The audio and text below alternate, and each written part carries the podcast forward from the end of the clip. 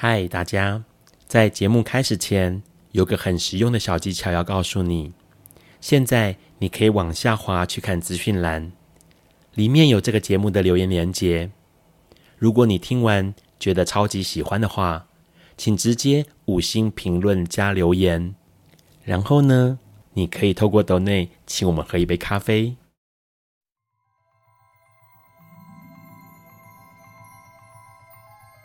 This is flaw, at least it's loss。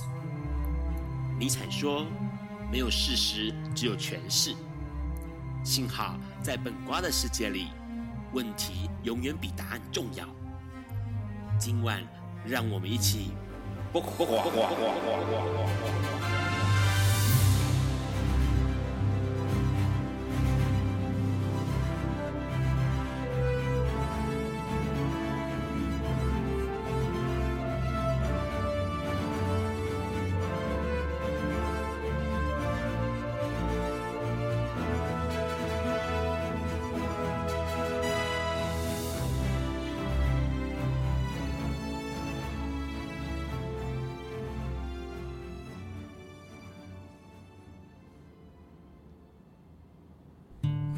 Hello，大家晚安。今天是二零二三年的七月二十日，礼拜四晚上九点钟。你所收听到的是《卜卦崩瓜秀》第一百七十八集，我是主持人 Ron。最近的天气有没有注意到很可怕？下午的时候或者傍晚的时候会突然大雷雨哦，吓死人了！而且有时候还是分区域的。不过呢，天气预报也提到一件事情：菲律宾东方的海面上有低压的扰动哦，正在发展，所以有可能呢，在二十然后二十一号的时候会慢慢增强，然后呢，有机会会形成第五号的台风哦，就是杜苏芮了哦。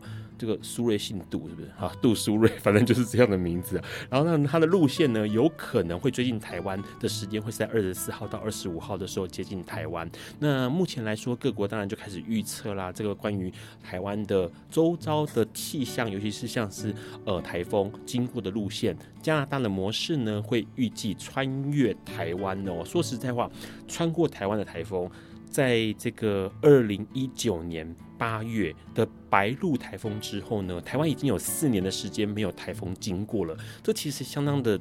特别啦，因为说实在话，以前台湾就是不断的有，呃，每年夏天一定会有台风，然后呢，那一年度的用水就可以一次补足哦。但是这一次吼，到已经都四年的时间都没有台风，其实还蛮让人担心的啦。因为现在水库也是吃紧啦。那台湾的气候还有天气呀，不管是自然环境啊，像台风啊、地震，都是举世闻名的。那今天呢，来的团来的来宾也是举世闻名哦。说实在话，这个台湾之光让能够跟他们聊到。一个晚上的时间就觉得相当荣耀哦，这是笨瓜秀的荣耀啦。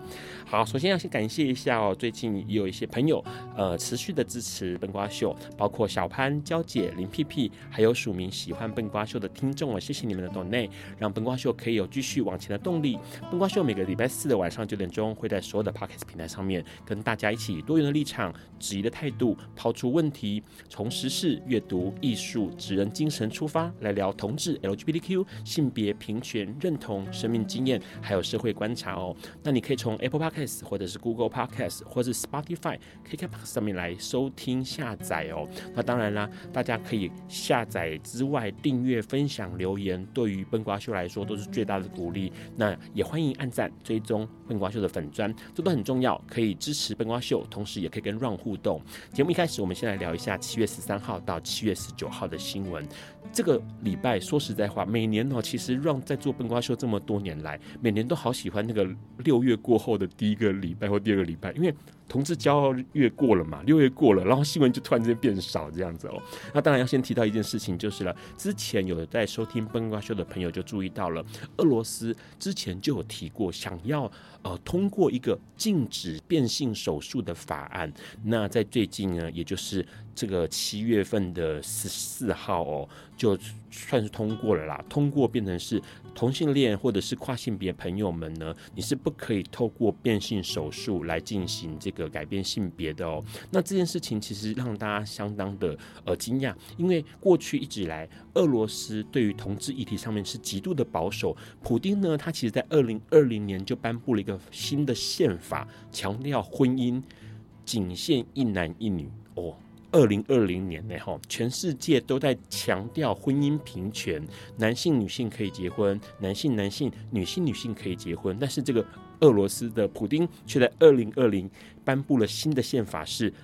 呃，婚姻只能够一男一女。那现在呢，在十四号的时候呢，他们的俄罗斯下议院也宣布了禁止变性手术这样的法案哦。说实在话，全世界在调查关于 LGBT 议题的时候，会注意到一件事，就是俄罗斯是那个最。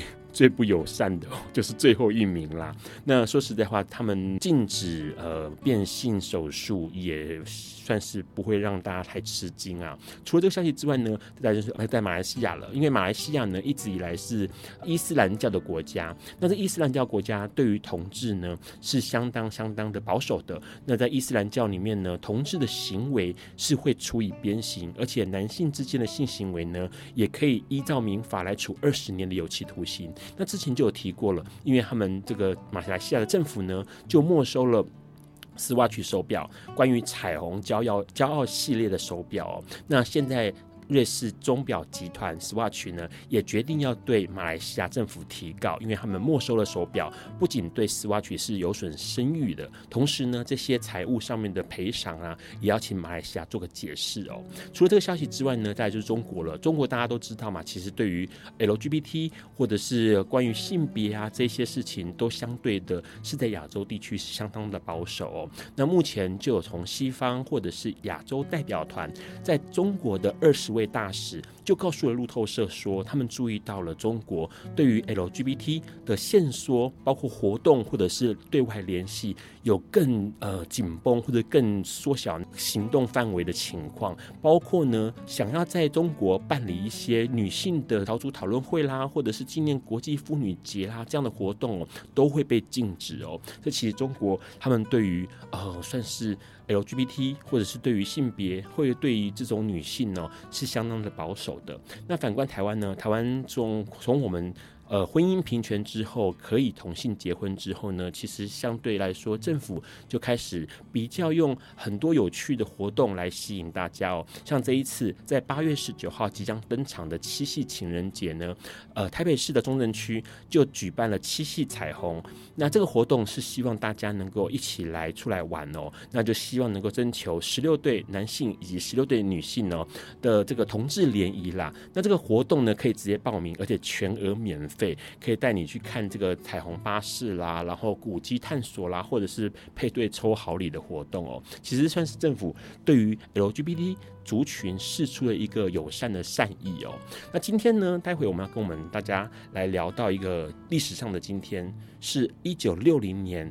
一九六零年呢，锡兰也就是斯里兰卡，他们诞生了第一位女性元首。这件事情也是相当有意思，跟我们今天来宾带来的专辑是有相当关系的。我们先休息一下。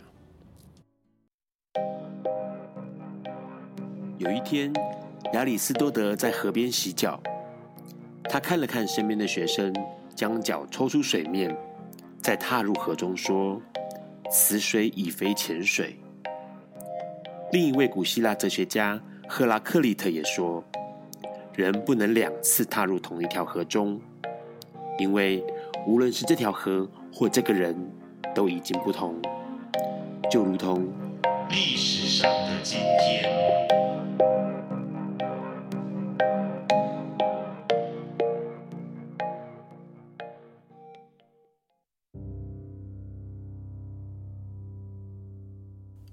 今天是二零二三年七月二十日，六十三年前的今天，也就是一九六零年的七月二十日，西利马沃·班达拉奈克当选了锡兰，也就是现在斯里兰卡的首相，成为人类历史上第一位女性元首。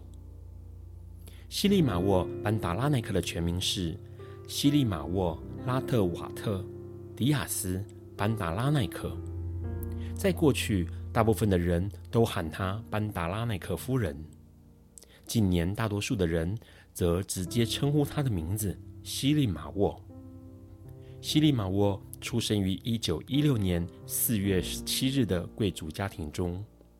这个贵族家庭是斯里兰卡康提王国里一个极少数的种姓贵族。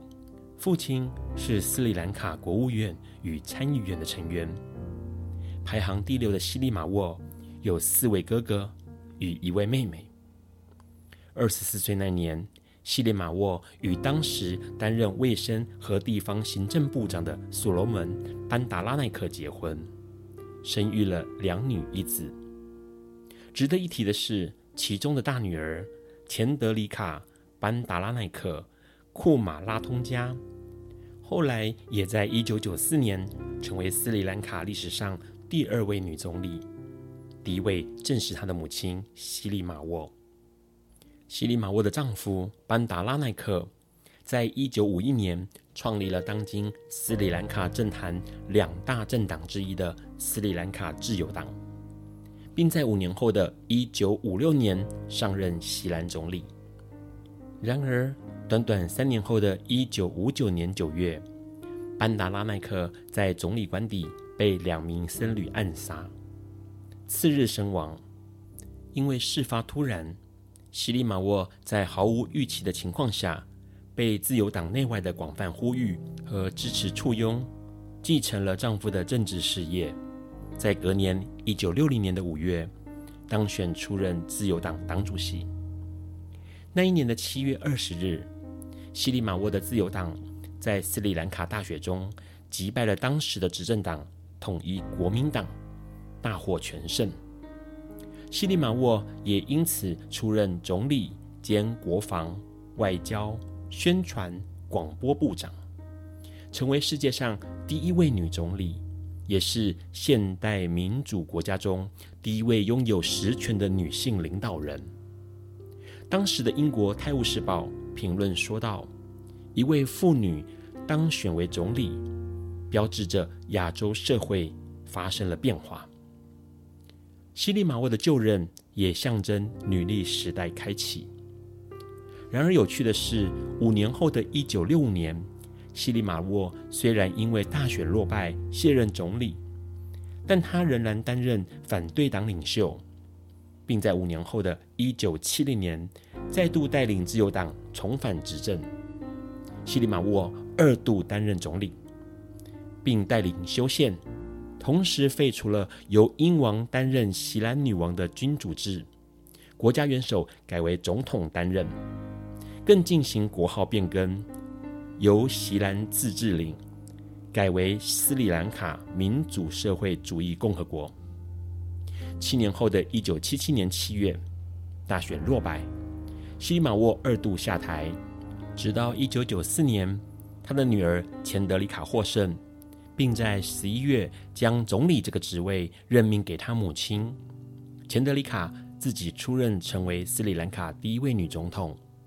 西利马沃才三度成为斯里兰卡总理。虽然一九九四年的时候，总理已经没有实权，但西利马沃仍然透过这个职位发挥影响力。西利马沃在四十年内三度出任总理。致力推动国家去殖民化、社会主义化，并努力减少种族之间的社经地位差距，成为全球女性争取参政权的象征。但即使她和她的女儿皆当过国家领导人，但两人并未能透过影响力有效提高斯里兰卡甚低的女性参政率。同样的，从联合国妇女署。与国际国会联盟所创立的女性参政地图，截至二零二三年一月一日的报告指出，只有三十一个国家由女性担任国家元首或政府首脑，女性议员仅占百分之二十六点五，女性内阁部长更不到四分之一的百分之二十二点八。这都代表着实现政治中的性别平等之路还很遥远，有待大家持续努力改变。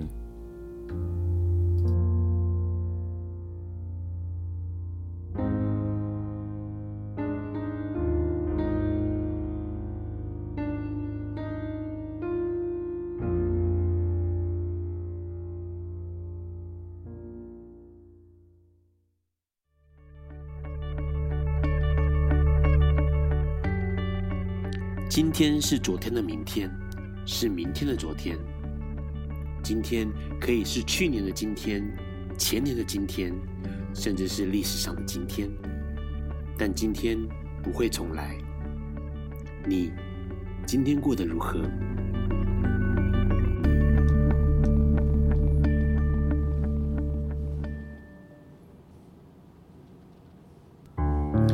欢迎持续收听《播瓜笨瓜秀》。我们刚刚先听到了一些新闻，还有历史上的今天哦，是这个首位女首相出现了哦。今天来跟我们聊的来宾哦，其实他们带来的专辑，还有他们这个成为台湾之光的专辑哦，好兴奋哈、哦！这个是跟女性有关系的哦。我们先跟来宾打个招呼吧。Hello，Hello，大家好，我是情人乐坊的笛子手梦谷。梦谷好，另外一位，大家好，我是情人乐坊的吉他手秋旭。秋旭，秋旭，有没有突然觉得说女性？带给男性好大的压力哦，会不会？嗯，我我我我可能不是那么坚强的男生，所以我常常觉得女性蛮蛮厉害。好，哎，先来聊一下哦。其实最近蛮多新闻的啦，因为嗯，呃，关于性别，关于呃男性女性这件事情，还蛮沸沸扬扬的。嗯。最近有没有什么新闻让你们觉得有特别有感觉？嗯，邱学贤，其实呃，其实我觉得嗯。这件新闻，因为因为我觉得常常我在看新闻的时候，我我我会比较冷静，会去用我自己的角度，就是说，哎，别人说的话，我真的要我我现在就要听吗？还是我我就要相信吗？所以那只是我平常看新闻的新闻的一个观点或是看法啦。对啊，只是说反而变成，如果说讲到讲到这种人权的事情，我反而现在在家里面的这种，就是跟家人的相处，还反而是比较。可能可能影响我这边比较多，因为因为像是我，就像这简单就是说，我家里是我爸妈样从小帮我建立而来的一个家里，但是，是但是很简单一个问题，就是我最近想整理家里，就是这么简单的问题。可是我会觉得说，我丢掉这个家具好吗.这个是他他们的，他们以前就带就是这样建立这个家庭所买来的啊，然后那他们可能很节省，因为老爸就是客家。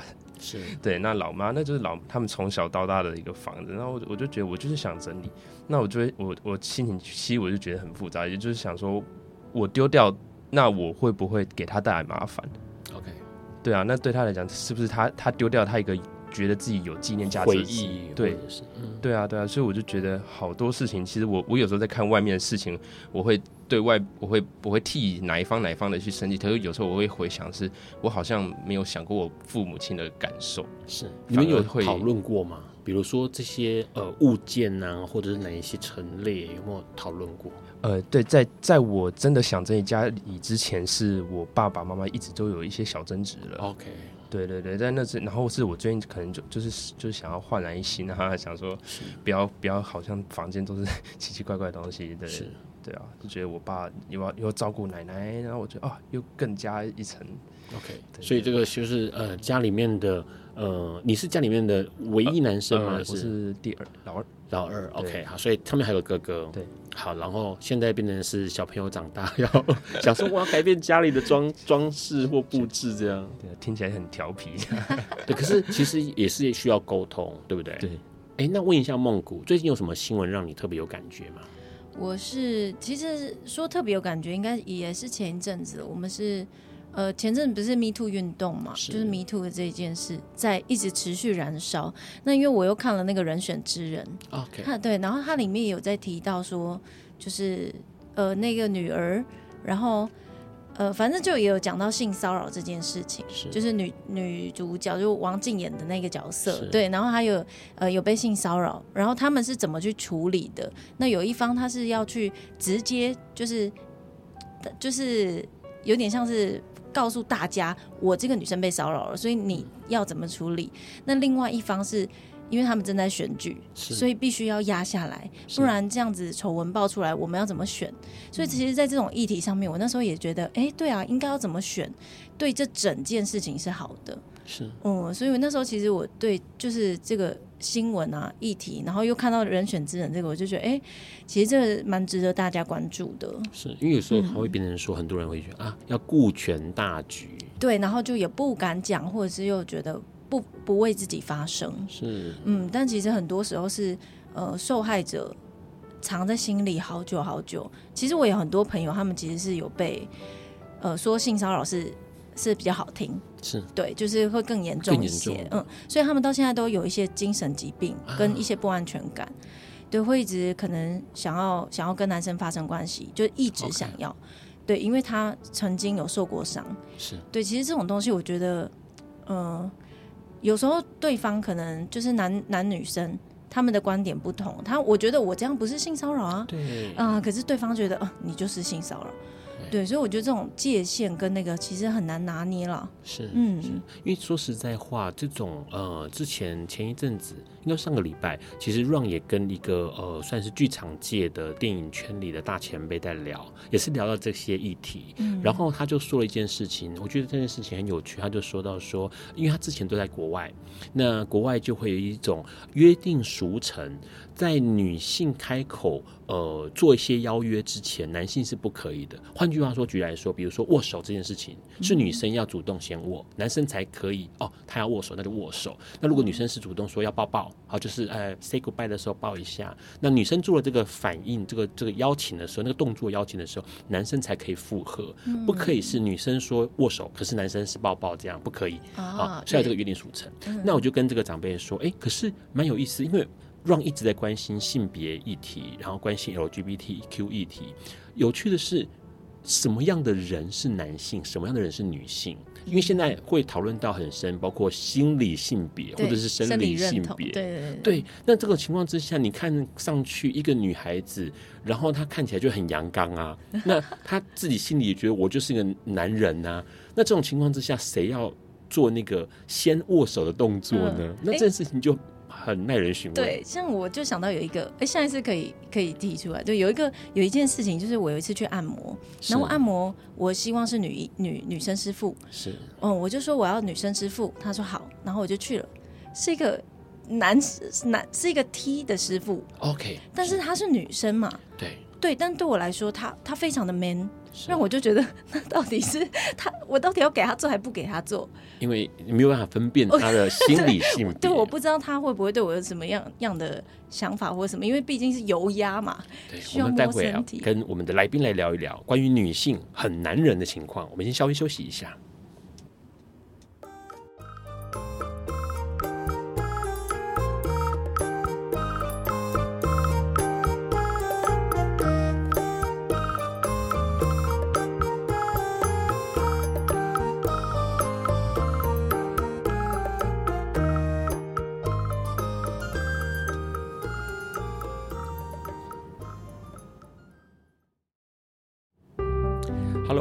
收听《播瓜笨瓜秀》。我们刚刚先聊到了男性、女性，OK，生理男、心理男、生理女、心理女这些的哦。那刚刚的话题先打住哦，主要是要邀请我们今天来宾来聊一件有趣的事情。因为说实在话，现在的跨界啦、无国界啦、跨域啦，已经是主流了。像七月二十号下午的时间呢，Ron 就去录影推荐了一个表演。这个表演可能今天来宾有听过，叫同根生。OK，金曲奖这一次入围了四项哦。那他们也是用笙啊、柳。琴啊，中阮啊，呃，keyboard bass，然后来个那个中西乐器大乱斗，OK，然后去创造出新的音乐、新的声音来哦。那今天来宾也超厉害，因为今天来宾呢，这个拿的是国际奖项，全球音乐奖，哇塞，真的听到会那个肃然起敬哦，而且一次还拿到两项大奖。我们先请来宾跟大家打个招呼吧，Hello，嗨，大家好，我们是情人乐坊。好，情人乐我们是他另外一位，我是吉他手秋旭。好了，那个秋旭看起来很，是你是含蓄吧？你不是秋旭吧？好了，就这样，因为我们其实情人乐坊这一次应该这样讲，我们待会会聊的这个乐团，那应该还有另外一位 DJ Rabbit Rabbit Rabbit OK，我们先来讲一下这个呃拿到全球音乐奖的心情，好不好？呃，当时我听到的时候，我就是哈？什么？拿到两个奖，对，然后我就既震惊又兴奋，然后心想说：所以是有奖牌吗？是要去美国了吗？是，是要去颁奖了吗？结果没有。请问你要奖牌吗？还要登记，要寄过来这样子。是对，其实当下心情哦还蛮开心的，然后也是蛮讶异的。是，嗯，因为虽然说很很喜欢自己这张专辑，但是没有想到说哇，竟然可以得到一个呃。全国音乐奖的这个肯定，是确实蛮开心的。是秋训也这真的是意外啦，因为我觉得那时候我做完专辑的时候，我觉得因为在制作过程中，你会持续一直听自己的作品嘛，就我们常常在制作过程，然后你可能会因为常常听，然后听腻了，然后听麻木了，你是听不出啊，就变成原本觉得自己很喜欢，变成哦哦哦，对，我们做了一张专辑，但是后来一也是收到那个制作人的那个通知，就说哎，他他因为他有他们有报名，是，然后就真的得奖，然后也也有比较。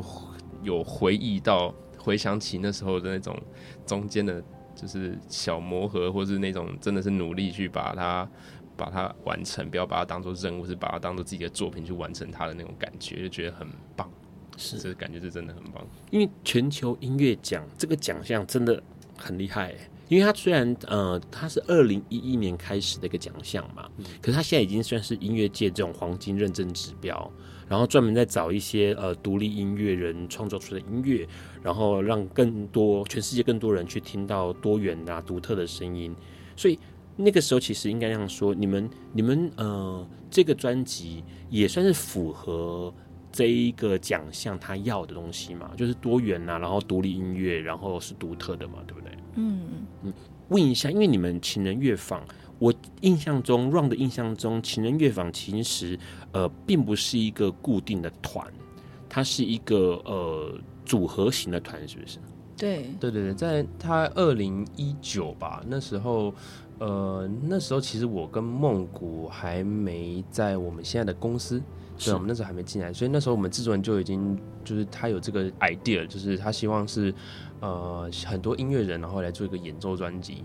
因为制作人他本身是那个范宗沛，以前是范宗沛老师的一个那个助理，所以他对跨界音乐就是可能就是一直有很是熟悉的，对熟悉，然后写入他骨子里嘛，让他可能一直对这种事情都都都就有兴趣。所以我们差不多在二零一九年的时候就已经就是梦谷就已经有开始开始进来公司以后就来做新的尝试，做那个东方的。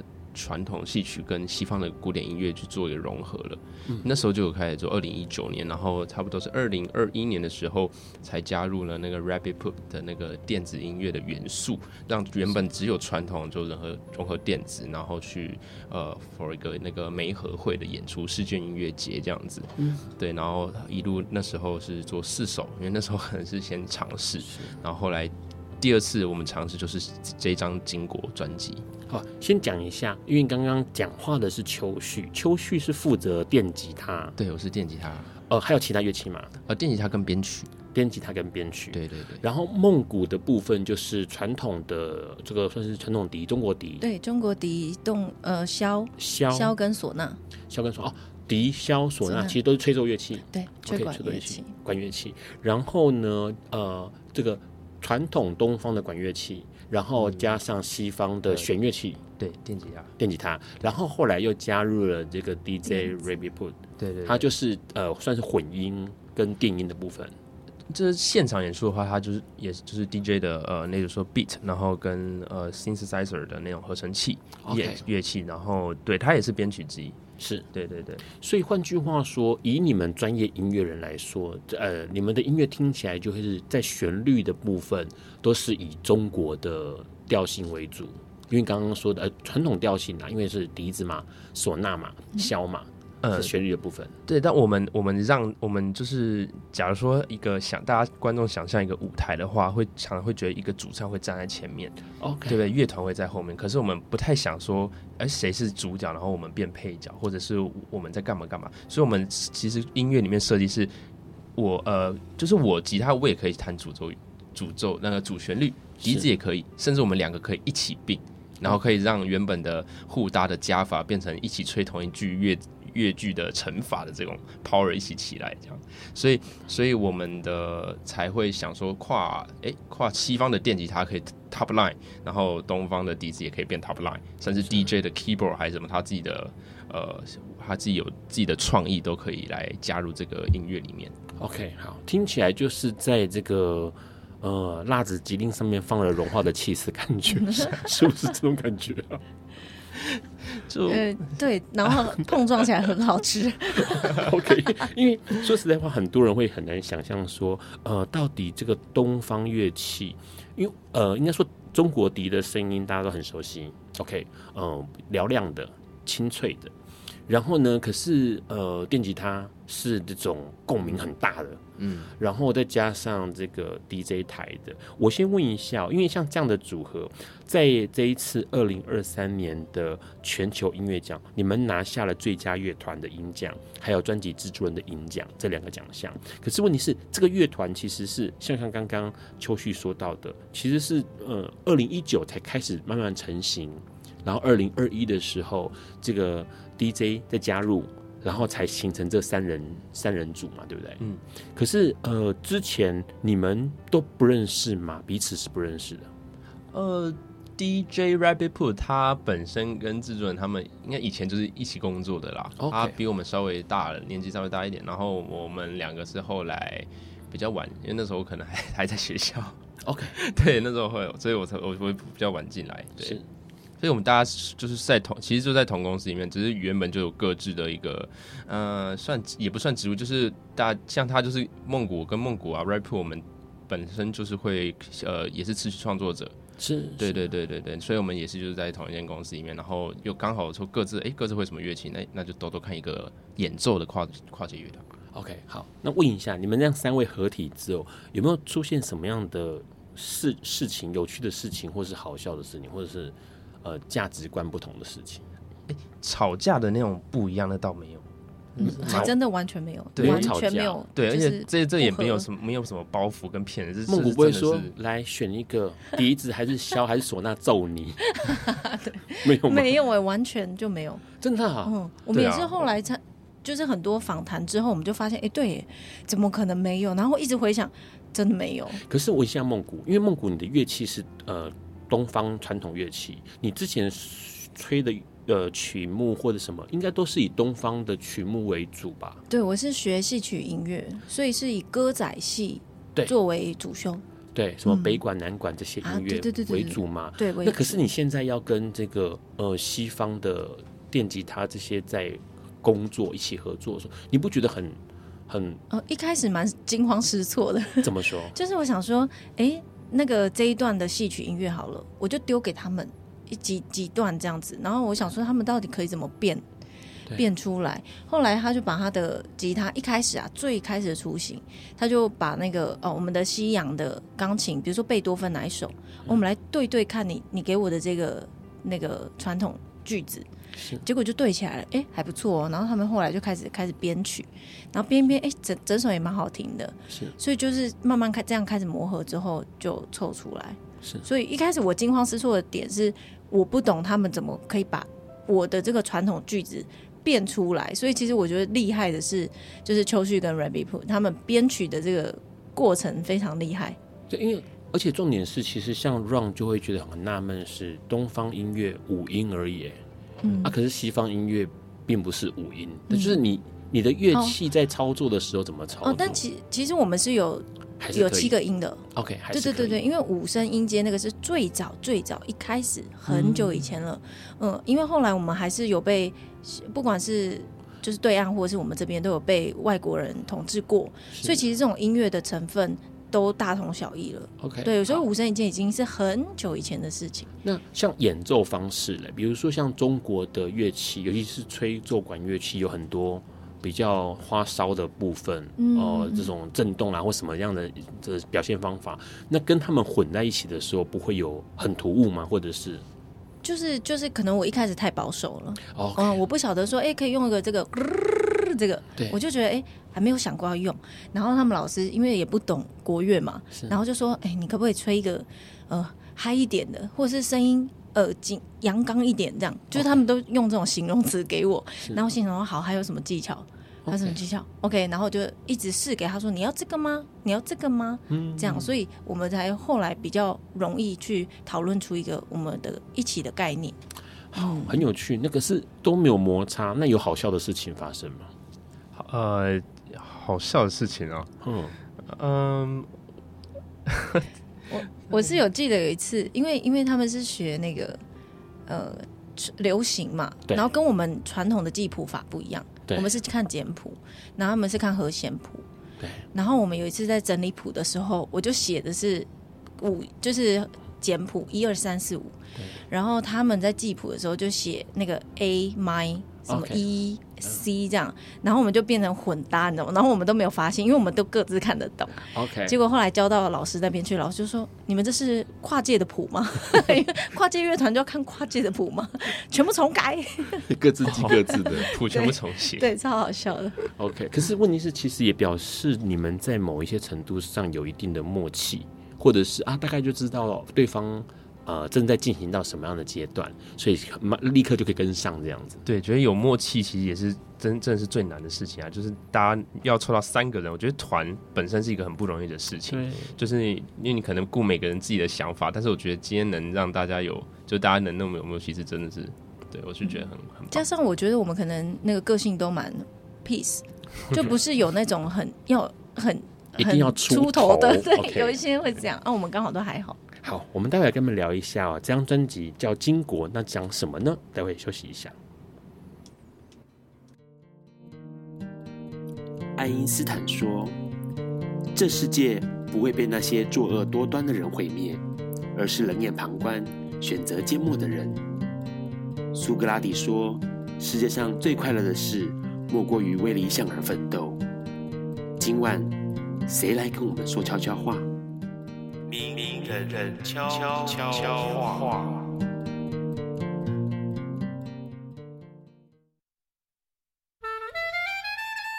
各位笨瓜秀的听众朋友，晚安！我是指挥古玉仲。我相信每一个人一生当中都会有梦想，或大或小，或多或少。这个梦想需要我们每一个人自己踏出这个第一步，开始去追寻。在追寻的路上，可能有很多的困难，可能有很孤独的时候，可能你甚至会觉得，我可能这辈子达不到我的梦想了。但是，梦想之所以被称为梦想，就是因为它的这个困难度跟不可能达成性。那这样子的困难度跟不可能达成性，它不会自己消失，需要我们每一个人自己。付出努力来完成它。那也许努力了一辈子，你在离开人世之前，发现这个梦想恐怕不会达成了。那也 OK，因为我们追逐过，我们经历过，我们努力过。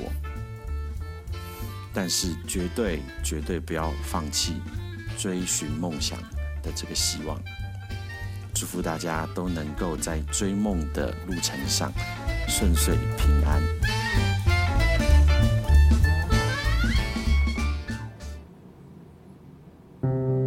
Hello，欢迎继续收听《播瓜笨瓜秀》。我们刚刚先聊到了，其实这个三个人组合在一起的情人乐坊，呃，应该说这一代的情人乐坊哦，对，我就聊一下，是不是好像好几代的感觉哦？那目前呢，就是有笛子手，呃，负责吹笛子，然后还有这个唢呐，还有箫的梦鼓，然后以及电吉他的秋旭，以及还有一位是负责控制这个 DJ 混音啊，或者是做音效的这一位呃 Rabbit Pop。那问个问题哦，你们各自玩音乐玩多久了？嗯，我我是小时候就读戏曲学院，是，然后所以到现在应该二十几年了。二十，我是国小的时候就进去读了，然后是就接触乐器。对，就接触。我本来是考钢琴进去，可是因为它是戏曲学院，所以一定要学戏曲的就是乐器。对，所以我的主修就被老师分配笛子，因为那时候很胖，哦、然后老师说：“嗯，你胖胖，就是吹笛子的。”结果我就 我就开始吹笛子，然后每天吹吹头都很晕，是，然后又很讨厌笛子，可是我要转科系又没办法转，因为都满人了。后来才发现，嗯，笛子是一个很好赚钱的工具。为什么？嗯，因为很多地方，比如说商演或什么，他们需要很大声的乐器，对，他们不会想要噔噔噔噔，或者嗯嗯嗯这样就是比较抒情。对，所以笛子是很好，很多商演需要的乐器。是，嗯，刚刚梦谷说以前胖胖，可是他现在超 身材超级好的，啊。谢谢谢谢。对，吹一吹头很晕，吃不下饭是是？没有，就是可能抽高了吧。OK，好，然后梦谷呢？梦谷接触呃弦乐电吉他这个多久了？哦，我吗？对，我我其实从幼稚园有碰过钢琴。OK，对，那那时候比较喜欢自己玩，然后然后接下来差不多是国小五年级吧，我碰到了吉他，那时候是看我爸弹，但我爸不是说是很厉害，他是这种民谣，是那种会弹自己弹自自唱的那种民谣，然后我就我就开始拿上电吉他。然后中途也有学一些学一下爵士鼓，可是那个是因为空间问题，所以我没办法一直练习，所以我就放弃了。可是我后来我觉得真正让我音乐就是一直一直有往前，是因为呃学校的社团。OK，但是但其实因为里面有空间，因为那时候我比较早接触，以那时候我在学校可能认识的人里面啦，我算就是程度就会比较往比较前面一点。是对，所以我等于是我就。很幸运，就是我，哎，我有个社办嘛，就社团办公室，然后练团室，可以在那边做我一切想要练习的啊，或者打鼓啦、电吉他，或者任何实验的事情。对，所以我这样子其实就是从幼稚园就有碰过乐器，是对，然后我只上过钢琴课跟吉他课，好像吉他课也才一两年呢。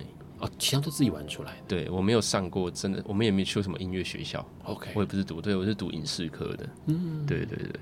问一下哦，因为其实现在变成是音乐，算是你们最重要的那个部分嘛？生活上啊，或生命上的一个部分。音乐对。你们来说的意义是什么？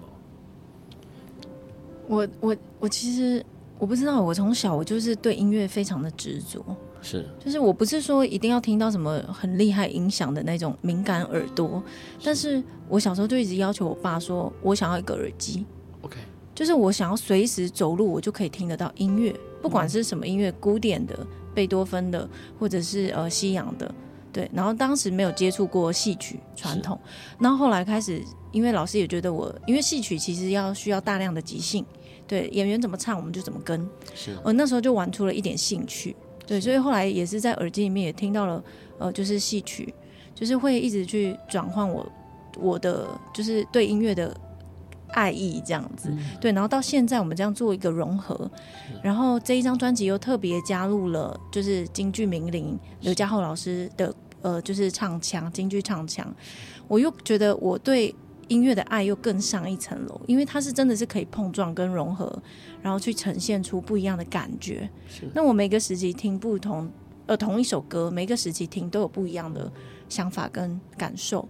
嗯，所以我觉得我对对于我来说，音乐就是我人生中一个不可或缺一个养分。嗯，不然我可能会枯萎致死吧。那 就绪嘞。我觉得音乐对我来说有好像有两个阶段不一样，一个是国中以前，那先国中以前就是音乐应应该是说单纯就是呃放学回家后我会碰到的一个玩具，因为我小时候的电脑并不是在我身旁的，是在我哥哥那边的，所以它变成一个玩具，所以我变成我在上面可以，哎、欸，好像可以表达我什么事情。有的自己摸钢琴，所以每次去上课回来，我练的东西都是我自己想说我自己摸出来的，或者是对，反正是老师教的，我还不太会这样子。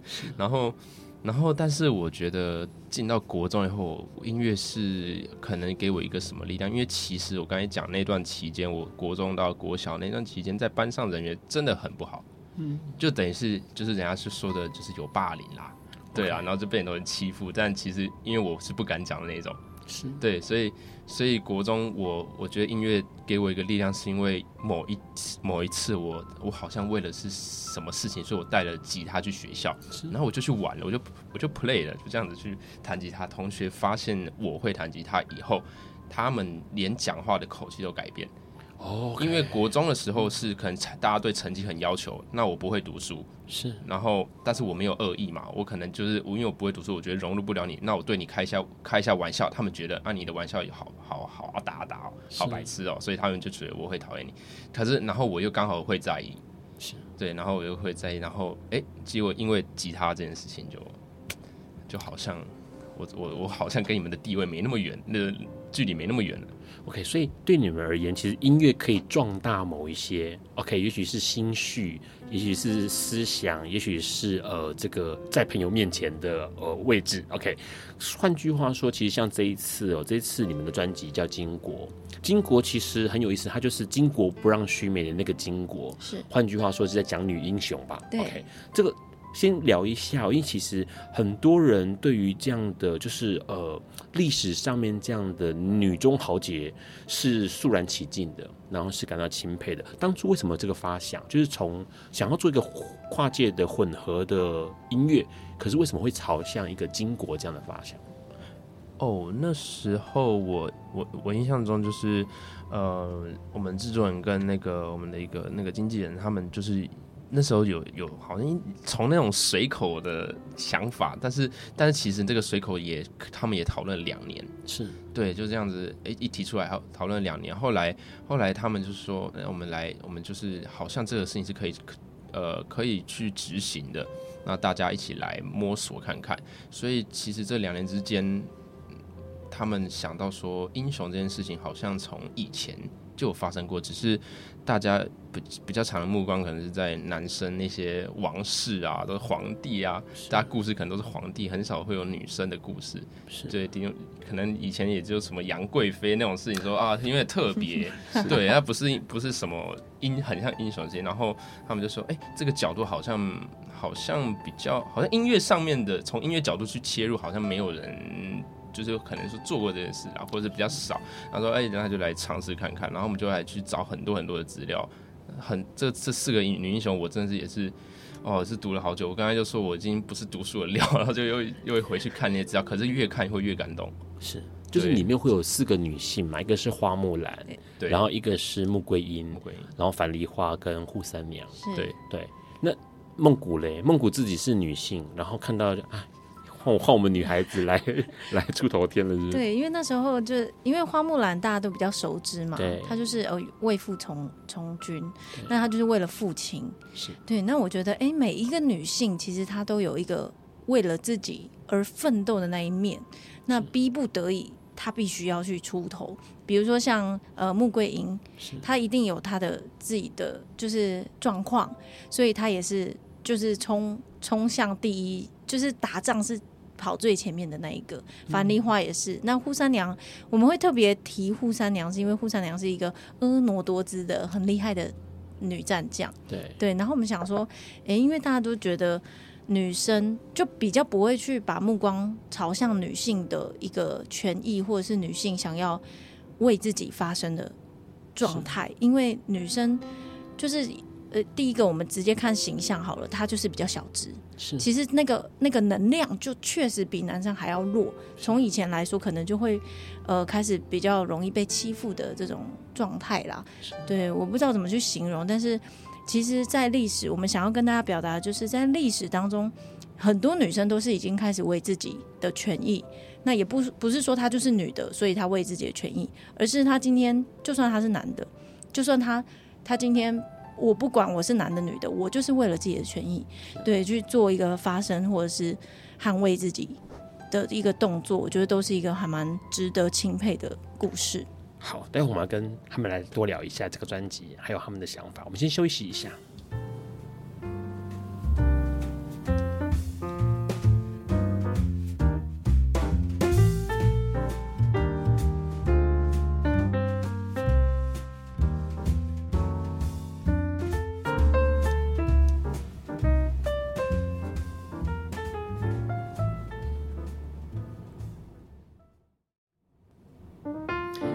持续收听《波嘎笨瓜秀》。刚刚其实梦谷跟秋旭都聊到一件事情，就是关于这张专辑啊，尤其是因为这张专辑叫《巾帼》，就巾帼不让须眉的巾帼，里面提到了四个女性，这四个女性。有些人都很熟悉的就是像花木兰、穆桂英、樊梨花，那可能比较不熟悉的是扈三娘哦。但是这些女生都算是一个呃，会为自己或者是为可能是为家庭或家族或或者是一个国家哦站出来了。然后呢，这种情况就很像在这个电音里头的电音哦，这个电音音乐类型里面会有那种摇滚啊、壮烈啊，可是又是因为女性，所以又古典又优雅哦。其实刚刚呃。梦谷这边提到的这种 这种 算是情怀吧，就让 Ron 想到一个呃一个算是娱乐圈的一个大前辈，就是那个蓝心湄。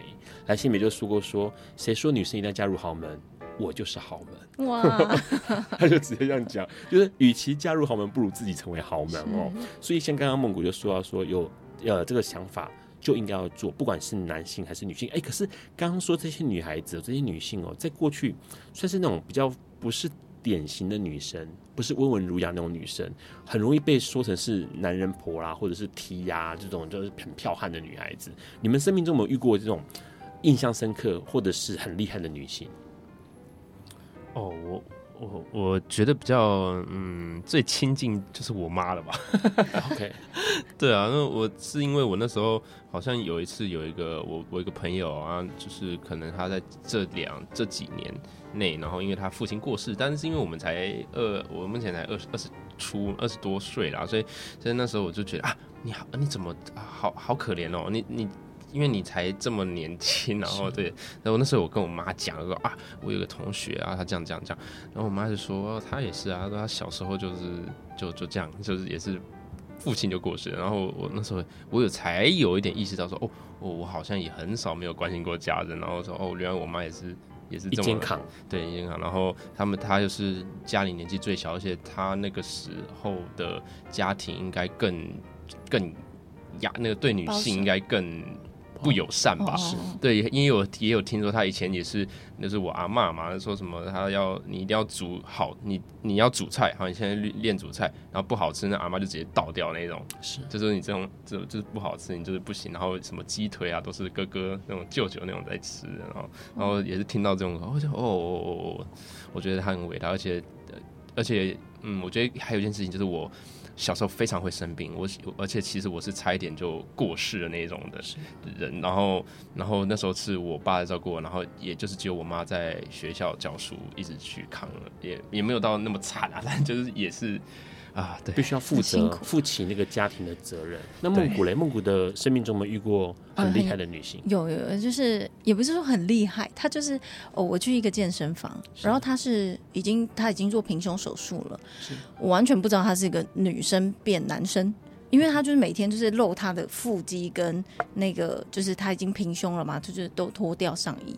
然后我心想说，哇，因为女生其实要练出这么厉害的腹肌，其实很难呢、欸。代表他，因为他有在吃一些荷尔蒙的药，就他整个是决定要去做，就是可能变性，但是他先做平胸手术。对，然后我就觉得哇，他真的是很很很，其实家里的关系，因为我其实身边很多朋友是就是。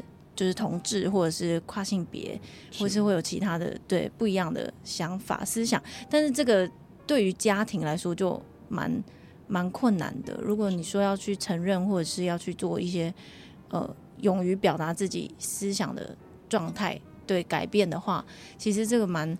蛮厉害的，我蛮钦佩的。而且他呃勇敢的面对自己的想法，跟呃去实践它，一步一步实践它。对，因为还有很多舆论啊，这样子。是问一下哦，因为其实像你们这样子，应该像说现在女性的乐手或音乐人越来越多，在你们生活中应该常常遇到女性的音乐人呢、啊。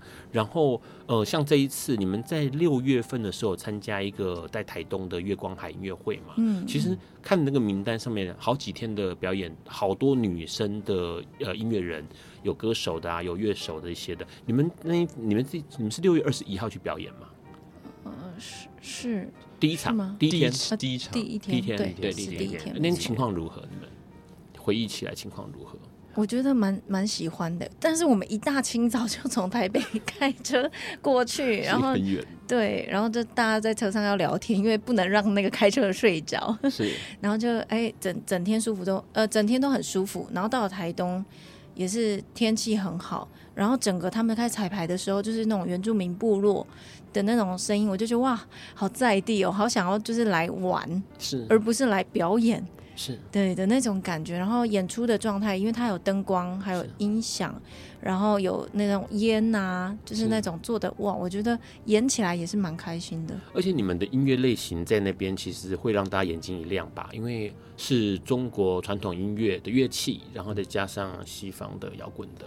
对，所以所以那时候其实也有，就是在那边其实蛮觉得自己的音乐或者自己的表演的感觉是跟当地那是结就是结合在一起的。你跟你的大家的频率是那种都对到那种感觉，就觉得演出的 feeling 非常的不错。非常不错哦。问一下，因为刚刚其实提到说，像我们情人乐坊现在算是不知道第几代，然后是你们这样的组合嘛？因为之前其实也有其他的呃，这个梦古好像之前有跟钢琴的组合，在二零二零的时候嘛，对。然后那时候秋旭是当编曲嘛，嗯，然后推出了一个这个情敌的组合。你们你们这样的组合是呃每一次都会换，是不是？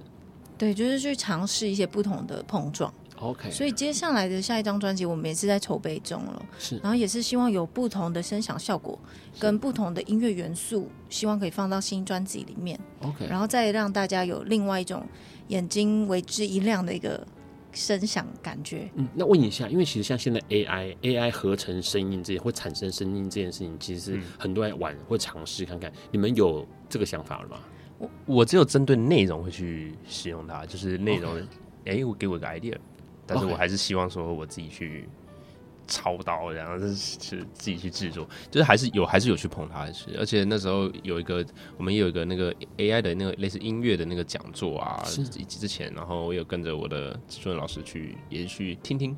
这样子，然后就觉得哦，稍微就了解一下，嗯，对，因为其实让会这样问的原因，是因为呃，现在当然这些呃有趣的、虚拟的，或者是说很前卫的东西，嗯、好像有机会在情人乐坊上面看到一些新的东西产生。因为呃，让之前试听了这个呃经国，让让非常的兴奋，因为这张专辑很特别，它不只可以听到呃。我觉得对让来说，就是像梦古负责的那个中国传统乐器，好像在说故事，可他说故事的方式却是用西方歌剧的方式在说话的样子，然后或者是西方的摇滚音乐在说话的样子。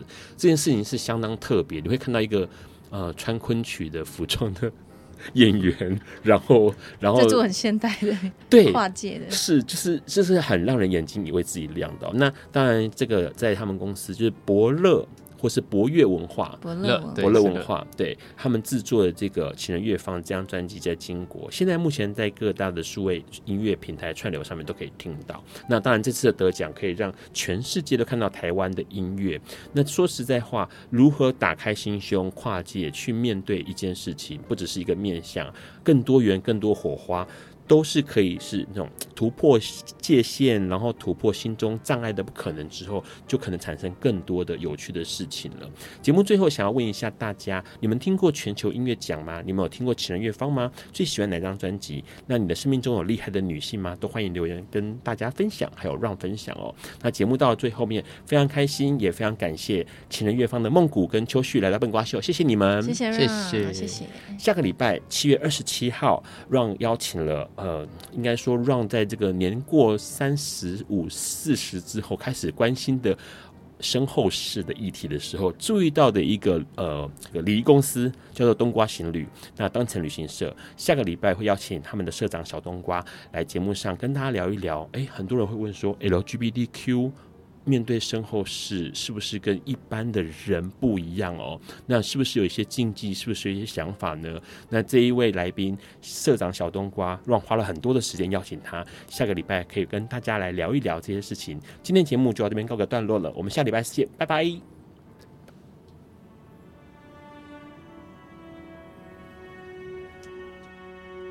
感谢收听本集节目，欢迎分享、评分。下载收藏，并从你习惯的 Podcast 平台订阅本瓜秀。此外，你的热情抖内也是对本瓜秀的最大肯定，让本瓜秀在未来的日子里能继续陪伴大家。